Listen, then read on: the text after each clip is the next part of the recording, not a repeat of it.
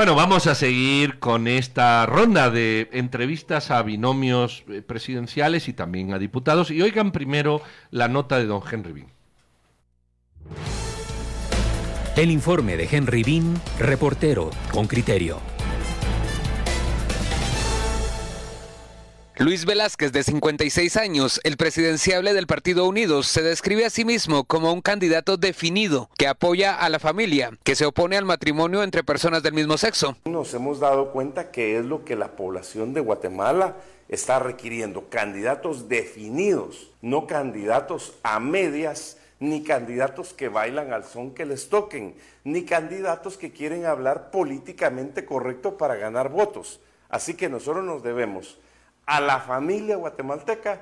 Por lo tanto, respondemos para fomentar y desarrollar y apoyar el desarrollo de la familia, de hombre y de mujer, pro vida, pro valores, pro liderazgo positivo. Velázquez tiene un pasado político que lo vincula con el actual gobierno del presidente Jimmy Morales y al del expresidente Álvaro Colón de la Unidad Nacional de la Esperanza. Fue nombrado en 2016 por el presidente Morales como director del Crédito Hipotecario Nacional, donde fungió durante 20 meses y con Colón ocupó dos cargos, ministro de Economía y secretario de Coordinación Ejecutiva de la presidencia. El aspirante a la máxima magistratura del país es crítico al Ministerio Público por el abuso de la prisión preventiva. Hoy hay una justicia politizada, ideologizada, arbitraria, impune y se ha judicializado la política y politizado la justicia.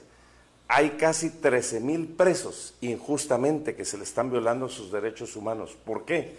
Porque se les lleva a una prisión preventiva y el Ministerio Público ha sido incapaz de sustentar las pruebas correspondientes. Arturo Soto, de 76 años, es el candidato a la vicepresidencia de Unidos. Parte de su carrera política la hizo con el Frente Republicano Guatemalteco, FRG, cuando entre 1991 y 1996 fue diputado al Congreso de la República por esa agrupación política. Durante el gobierno de Oscar Berché fue ministro de Gobernación, además embajador de Guatemala en México. Entre la apuesta de Soto está la inclusión. Los gobiernos pasados, los políticos tradicionales y partidos, eh, partidos tradicionales nos metieron en un problema muy serio en el país que tenemos que ver cómo lo vamos a sacar.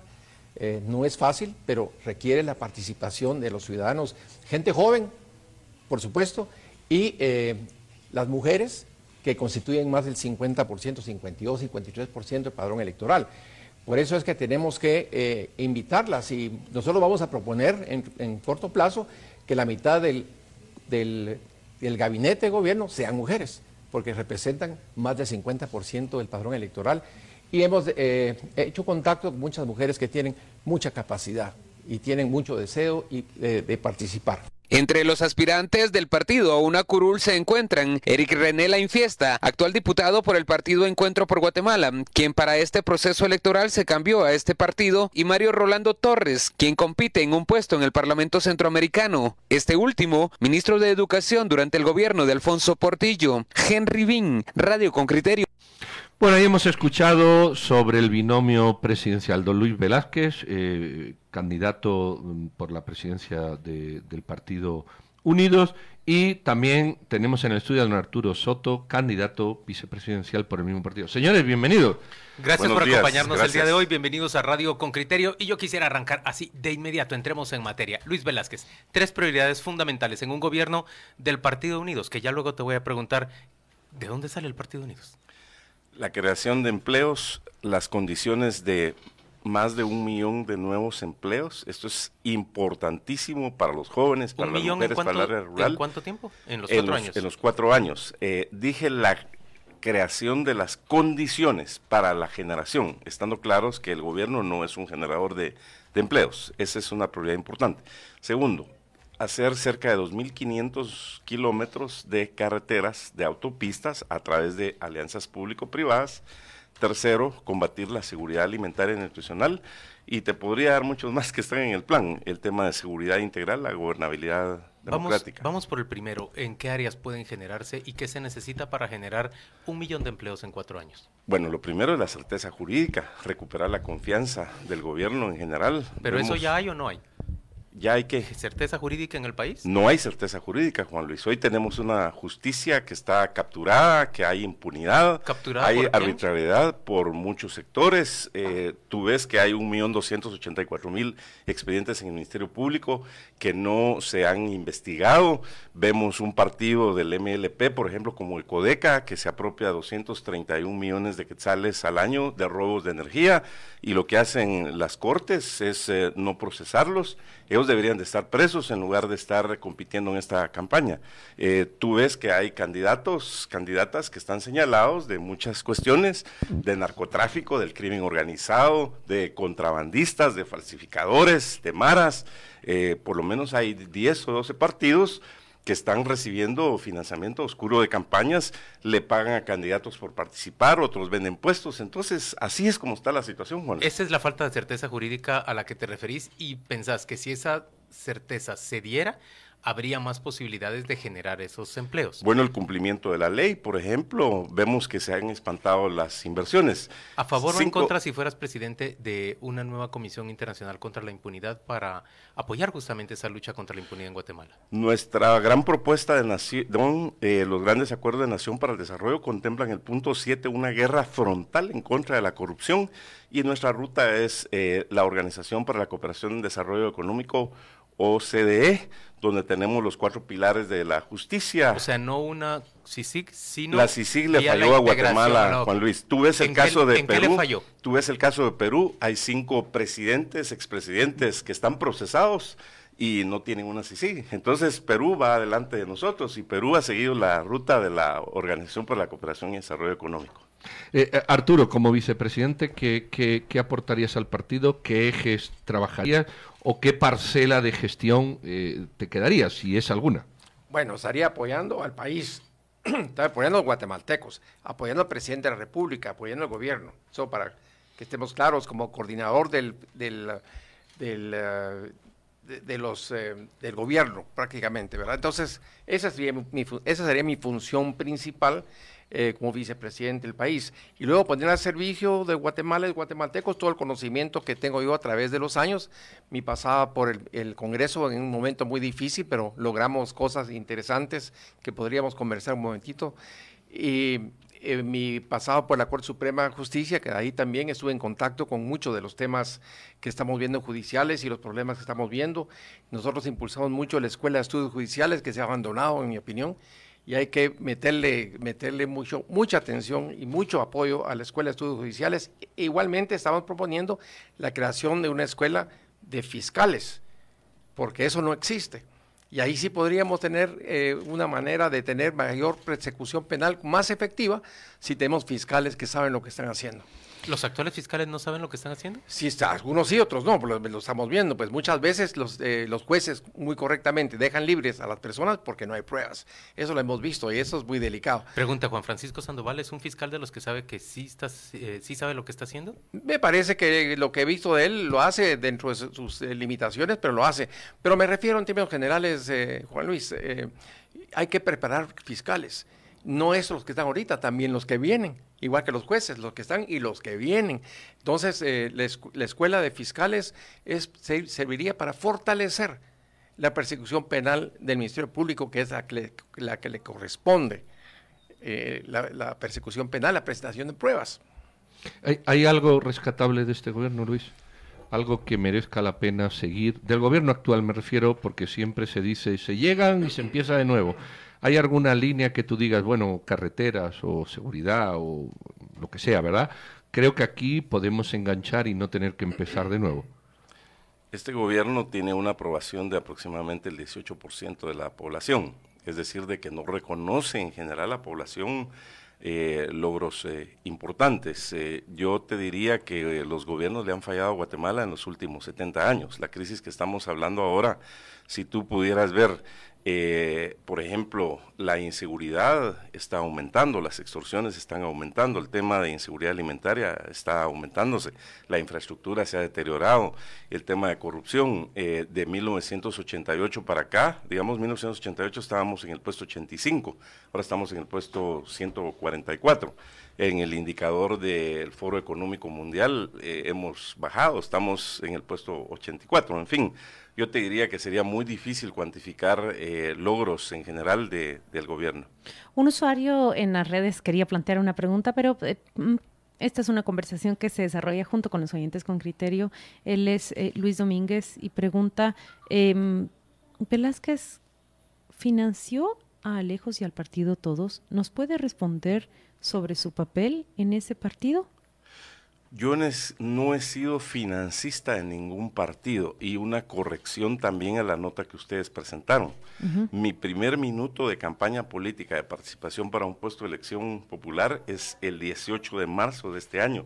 Yo no tuve ninguna relación política eh, del año 2008 al 2012. Llegué por invitación cuatro días antes. Lo mismo actualmente, yo no tuve ninguna relación política. Ninguna relación con el partido Todos, entonces sí los conozco, al igual que conozco a todos los partidos políticos de Guatemala, pero yo no soy financista, no tengo recursos para financiar a partido A o partido B o partido C.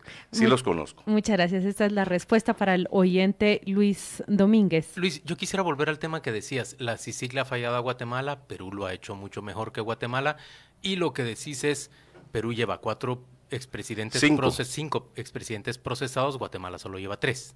Entonces, en términos comparativos, nos van ganando, aunque si tomamos en cuenta a Alfonso Portillo, podemos sumar a cuatro. Eh, en términos generales, lo que nos está diciendo Gustavo Guerra, en Perú, el conflicto se dio también cuando, llegado un nuevo fiscal general, intentó deshacerse de los fiscales que estaban procesando el caso Lavallato, el caso Odebrecht, que es como el caso estrella en aquel país. Hubo una movilización popular que forzó al fiscal general a mantener en su cargo a los fiscales que están haciendo todo este procesamiento, los que encausaban, por ejemplo, a Alan García, quien se suicidó la semana pasada. En términos concretos, el problema de la justicia no es realmente esa falta de independencia que se da.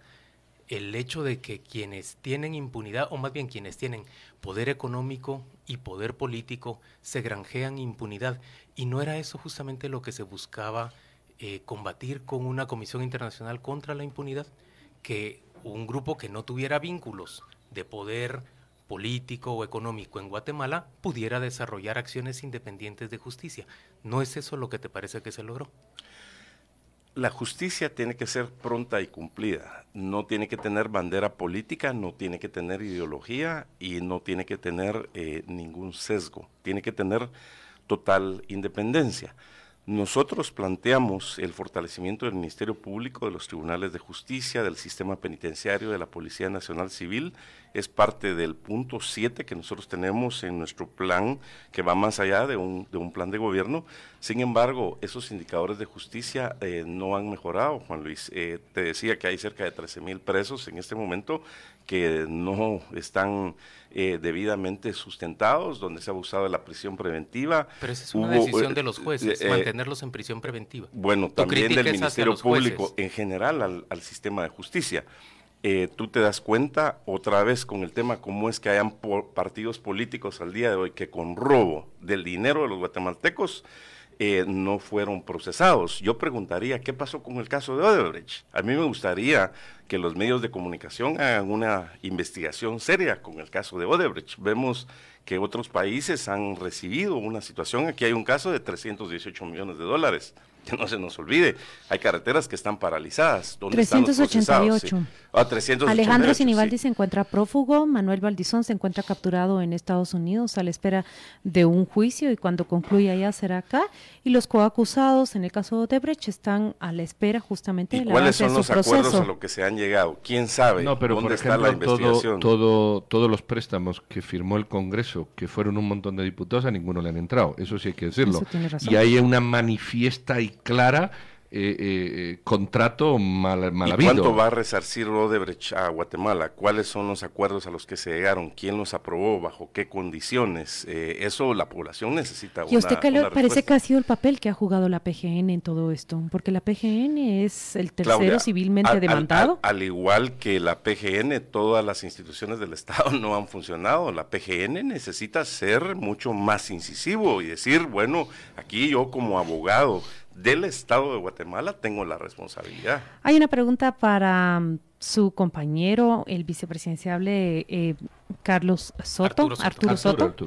La pregunta es, ¿integraba la Corte Suprema de Justicia cuando Efraín Ríos Montt intenta participar como presidente de la República o se encontraba en otra posición en el gobierno? Eh, no, cuando yo estuve en la Corte no tuvo nada que ver, no, no coincidió con esas fechas, en absoluto. ¿Cómo llegaste a la Corte Suprema de Justicia? Recordarnos a los guatemaltecos. Bueno, eh, fue la primera vez que hubo en las Cortes la, la eh, comisión de postulación, Juan Luis, y yo estaba incluido dentro de ese grupo que fuimos eh, seleccionados. ¿Estamos hablando de 1993?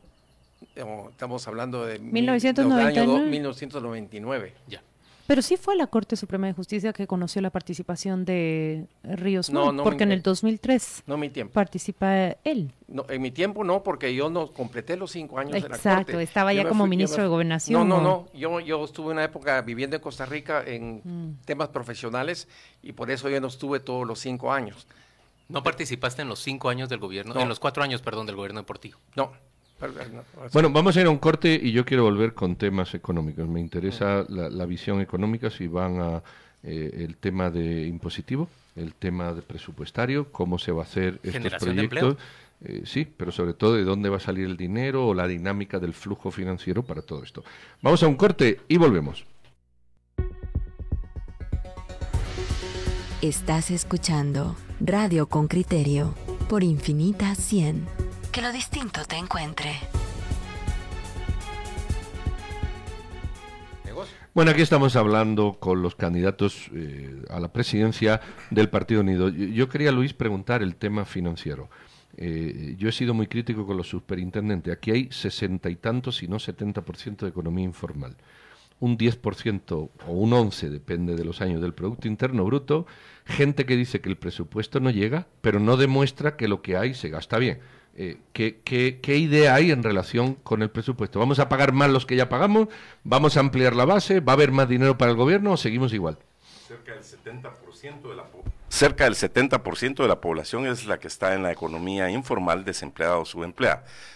Nuestro plan no contempla subir impuestos, lo que sí contempla es una recaudación efectiva, acercar la tecnología para facilitar el pago de impuestos entrar a una formalización, que el que está en la economía informal realmente perciba cuál es el beneficio de formalizarse. Vamos a regresar a través de pedir la factura. También recordemos que en el gobierno de Otto Pérez se quitó ese tema de un beneficio de la factura, lo tenemos que regresar. Y recordemos que cerca del 40% del presupuesto en total hablemos de unos 36 mil millones de quetzales, se van en corrupción, en sobreprecios, en pagos de obras que no existen, en pagos de obras que tienen detrimento de la calidad.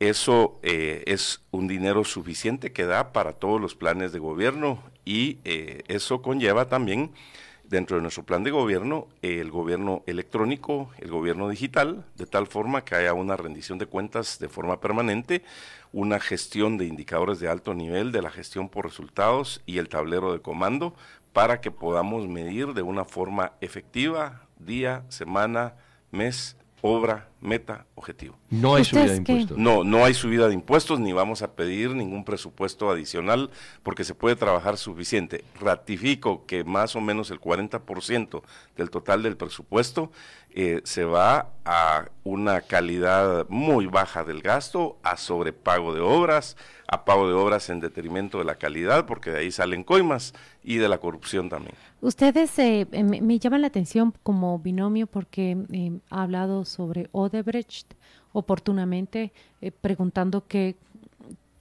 reclamó el Estado de Guatemala en torno a ese contrato corrupto y fallido. Yo le pregunto cuáles son sus posicionamientos respecto de otras concesiones, por ejemplo, la frecuencia abierta de televisión. ¿Qué piensa el candidato? Estos han sido contratos que no es una opinión, sino han estado en disputa y en revisión dentro de la PGN. ¿Qué piensa usted, por ejemplo, sobre esa concesión? Habría que revisar, Claudia, bajo qué condiciones se dieron. Eh, recordemos que eso hace ya un buen tiempo. Eh, fue Durante el gobierno de la UNE se extendió. Por 25 años más. Son, prórrogas que se dieron. sin embargo, habría que revisar si todo eso fue en, en, ley, pues no habría ningún inconveniente. De hecho, nosotros tenemos previsto dar concesiones en carreteras, en cárceles, a través de las alianzas público-privadas. El gobierno necesita darle un dinamismo a la economía en general, que el Estado de Guatemala avance en la infraestructura y eso solo se puede hacer a través de las concesiones que sean buenas para Guatemala, que sean buenas para los guatemaltecos. Y, eso solo se puede hacer realmente a través de las concesiones, no se puede hacer vía inversión directa del Estado.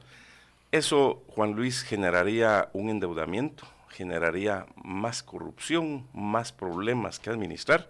Entonces nosotros consideramos que el Estado no tiene capacidad necesitamos cerca de 50 mil kilómetros nuevos en carreteras y estamos haciendo aproximadamente 200 kilómetros por año. Eso quiere decir que matemáticamente tendríamos que esperar 250 años para tener la infraestructura que tengamos. Y te doy un ejemplo concreto.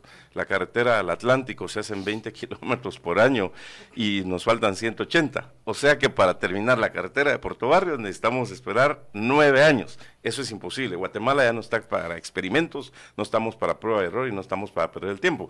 Y el tema de Odebrecht. justamente esa carretera se está haciendo vía contratación privada, directa del gobierno de Taiwán. Ahí hay un híbrido, Juan Luis, que nuestra opinión es que eso hay que meterlo en una eh, alianza público-privada total, darle a cinco o seis empresas simultáneamente y decir, esta obra tiene que estar terminada máximo en dos años. En dos años la ruta completa hacia la, carretera del Atlántico. ¿Ustedes están de acuerdo con la ley de, supra, de de infraestructura vial que está planteada en este momento en el Congreso y que ya va para segunda lectura. Sí consideramos que esa es una ley que le va a dar una mayor revitalización a toda la infraestructura a nivel nacional. Juan Luis, estamos en el puesto 100 del indicador del Foro Económico Mundial eh, de la medición de aproximadamente 184 países. Nosotros estamos muy desactualizados. ¿Y por qué creen que los diputados no aprueben esa ley de infraestructura vial con la que ustedes están de acuerdo? Eh, no puedo opinar por los diputados. Lo que sí puedo opinar por el Congreso de la República es que también le ha fallado a Guatemala. Solo se hacen negocios, ahí hay constructoras, hay gente que está eh, en tema de reputación dudosa. Eh, venden puestos, compran puestos, eh, tráfico de influencias, en fin, eh, la clase política le ha fallado a Guatemala en los últimos 70 años. Arturo, relaciones internacionales, mi opinión es que están muy desgastadas y muy malas. ¿es, ¿Es rescatable el tema de las relaciones internacionales? ¿Hay algo en alguna dirección de política exterior? En primer lugar, yo creo que sí hay un abandono de la relación internacional del país no tenemos una claridad de a dónde queremos ir. Y eso se puede rescatar porque tenemos que tener diplomáticos que sepan cuál es el tema que hay que llegar a cabo. Los diplomáticos tienen que tener otras, eh, otras acciones, por ejemplo, ayudar a la marca país, ayudar a localizar mercados de, para los productos guatemaltecos, atraer inversión. ¿Cuál debe ser nuestra relación con China? A eso es eh, bastante complicado, Claudia porque hay todo un movimiento internacional sobre el tema de China. ¿Y cuál es su posicionamiento sobre yo, esto? Yo le diría que no, hay, que no se puede ignorar a China. ¿Taiwán o China? Bueno, ese es el tema complicado. No se puede ignorar a China de ninguna manera. Es, una potencia, pero hay que tener cuidado con China. China tiene sus propios procedimientos y su política externa que hay que tenerle un poquito de hay que conocerla bien. Yo, no, no, conocemos a la China, la verdad. Tenemos que conocerlo bien para poder para poder tomarlo en cuenta. Sí es un país que tenemos que tener en cuenta. Es una bueno, nuestro nivel de importaciones de China. Ah, no, claro, eh, que nos venden todo lo que queramos, vías y micrófonos y cualquier cosa nos venden, pero ¿qué le vendemos nosotros a China? Nicaragua, Arturo, ¿cómo, ¿cómo debería ser nuestra relación con el régimen de Daniel Ortega? Muy crítico, diría yo, porque es una violación de derechos humanos tremenda, es una violación de la libertad de los nicaragüenses, es muy delicado. Y Guatemala ha estado muy callada en ese tema y otros temas. Eh, pero es Centroamérica y nosotros tenemos que ponerle mucha atención a Centroamérica. Yo les diría, eh, Pedro, necesitamos diplomáticos de primera, que tengan claro lo que se va a hacer, que tengan claro el planteamiento de Guatemala en el extranjero, que tengan claro el tema de inversión que decía Luis. Eh, para el país necesitamos inversión y si no nos vendemos bien, no vamos a traer esa inversión. Yo les pregunto a los candidatos que, llegan acá, ¿de qué viven? ¿A qué se dedican? Ah, ¿En dónde eh, radica su patrimonio? Lo pregunto tanto como periodista, pero también como ciudadana. Merecemos saber de qué han vivido, cuánto han devengado, en dónde está el patrimonio de ellos y si van a hacerlo público. No me refiero a la entrega de una declaración patrimonial jurada, sino a que el público sepa en dónde está su fortuna y en qué consiste. Eh, empiezo porque tengo el micrófono enfrente de mí. Soy profesional, he sido abogado, eso me he dedicado toda mi vida. He hecho algunos negocios adicionales, pero principalmente yo soy abogado de profesión de muchos años y a eso me dedico. ¿Estás retirado como abogado? ¿Perdón? ¿Estás retirado como abogado o, eh, sos, un abogado activo? Estoy retirado de mi bufete actualmente por el tema de la campaña. Cuando dice negocios, ¿a qué se refiere? Ha hecho negocios de diferente naturaleza. Un día, Claudia, te puedo contar todas las cosas que ha hecho. ¿No serán de construcción? No, no, no, no, no, no, no, no son de construcción. ¿De proveeduría al Estado? Nunca. No, jamás. Eh, un, por decirte, tuve un negocio de reencauche de llantas, para decirte, entre las cosas raras que he hecho en mi vida. Pero bueno, son negocios pequeños que he hecho en el transcurso de mi vida, eh, que un día te cuento los más interesantes, pero ahorita me recordé, Super Reencauche se llamaba el negocio. ¿Y Luis Velázquez? Qué bueno que hacen esa pregunta, Claudia, y hay que hacérsela a todos los candidatos. Mi tatarabuelo materno llegó en 1841 a Joyabasquiche, soy de la quinta generación de emprendedores empresarios, mis hijos son empresarios, he fundado una empresa en Estados Unidos, cinco acá en Guatemala, eh, tengo dos empresas de consultoría en distintas áreas, no soy constructor, la única vez que le di dos servicios al Estado fue como en el 2005-2006 y todavía me deben una factura. Entonces, eh, la experiencia con el Estado es Aunque si has hecho carrera pública en el CHN, Es correcto, sí he hecho carrera pública. En el Ministerio de Economía. Es correcto, Secretaría Ejecutiva, Secretaría Ejecutiva de la Presidencia, Secretaría eh, de Asuntos Específicos, asesor en temas... ¿Secretaría Ejecutiva de la Presidencia cuando todavía ejecutaban obra pública? No, no, ya no. No, no, no, Yo llegué precisamente después de que la CCI había dado... Eh, un, fallo. Eh, nosotros hacemos planificaciones estratégicas, trabajo en equipo, liderazgo, facultamiento, toma de decisiones, planes estratégicos, planes de negocios. Si Radio Infinita o con criterio quiere un plan estratégico, nosotros les damos todo el coaching. ¿Cómo, se llaman tus firmas consultoras? Consultoría Internacional desde hace 25 años. Consultoría Así es, del primero de agosto de 1993. ¿Quién sería un buen ministro de Gobernación durante el gobierno? Arturo dijo que, que un 50% de mujeres en el gabinete. ¿Quién sería un buen de gobernación? o ministra de eh, gobernación? mira, eh, cincuenta y tantos por ciento o 53 por ciento de, del patrón padrón electoral son mujeres. Y hemos visto y hemos contacto, hemos hecho contacto mujeres muy, muy excelentes. Eh, entonces, pensamos que por lo menos 50% del gabinete deben ser mujeres. Pero mencionanos algún nombre. ¿Quiénes te llaman la atención? No, yo no quisiera mencionar nombres porque hemos platicado con muchas de ellas y me dicen, sí, pero eh, todavía no. Tampoco le a decir, esto, esta persona para este cargo porque eso es un poquito anticipado. Pero sí tenemos una lista de personas, mujeres, con las que hemos ido platicando poco a poco de diferentes temas en los cuales son ellas verdaderamente expertas. Entonces es muy importante que las mujeres participen. No es fácil, las mujeres no son fáciles. Nos ha costado mucho convencerlas que tienen que venir a hacer gobierno. Y hay mil maneras de hacerlo, pues cuando no se requiere necesariamente que sea la ministra de Gobernación, hay muchos otros cargos que son indispensables para que este país funcione. Eh, Luis, ya estamos en hora, pero eh, eh, un minuto, ¿por qué hay que votar a Unidos? Porque somos el mejor equipo, porque tenemos experiencia en la administración pública, privada, porque tenemos honradez. Nosotros cumplimos con el artículo 113 de la Constitución, la idoneidad, porque el Partido Unidos es un partido nuevo, no tiene dueños, no tiene colas machucadas, eh, no tenemos ningún centavo de financiamiento. Es un partido nuevo todo lo hacemos en el marco de, la ley. El Partido Unidos nació de cero, no es una compra de una ficha. Se los fundadores se tardaron siete u ocho años en hacerlo eh, se ha eh, sostenido prácticamente con los recursos Ustedes de los son sus fundadores. Nosotros no somos fundadores, nosotros somos invitados. A mí me invitaron 22 eh, partidos adicionales y fuimos muy cuidadosos con Arturo en seleccionar a dónde íbamos a ir para no tener las sorpresas que estamos viendo que están pasando y faltan muchas más que vengan. Hay como 10 o 12 partidos cuestionados. Me interesa tu opinión. ¿Qué pensás de la detención de Mario Estrada en Estados Unidos?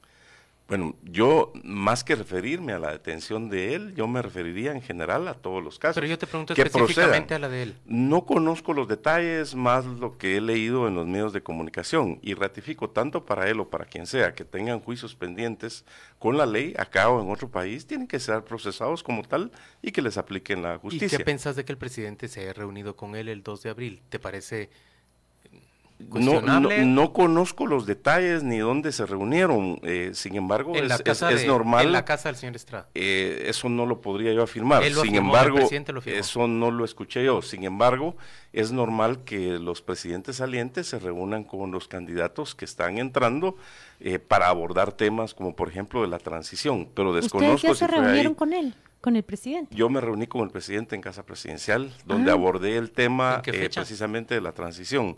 Eh, hace aproximadamente dos meses o una cuestión así, eh, donde yo prácticamente le pedí, eh, presidente, de ganar nosotros, yo te pediría que al día siguiente de que nosotros ganemos hagamos un proceso de transición. Los problemas de Guatemala son muy difíciles y nosotros necesitamos afrontarlos con la seriedad del caso, con una eh, visión de nación. Luis Velázquez, como reportear en, en el Ejecutivo, ¿no se cuenta con una agenda que te revele cuáles son las reuniones del presidente a diario, con quiénes se reúne?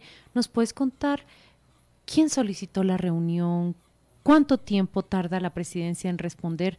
Y luego, ¿cuáles son los temas a tratar y quiénes participan en ellas? Eh, Normalmente un presidente tiene una agenda eh, muy ocupada, en mi caso se tardaron tres semanas y media aproximadamente. Yo solicité la reunión eh, precisamente para abordar temas de transición en dado caso que nosotros eh, ganáramos. Y pedí específicamente que la reunión fuera eh, solamente con el señor presidente, porque estos temas son al más alto nivel y así debe ser. Sin compañía, sin nadie más, solo el binomio presidencial y el presidente. ¿Los dos participaron? No, solamente yo. Última pregunta para don Arturo Soto.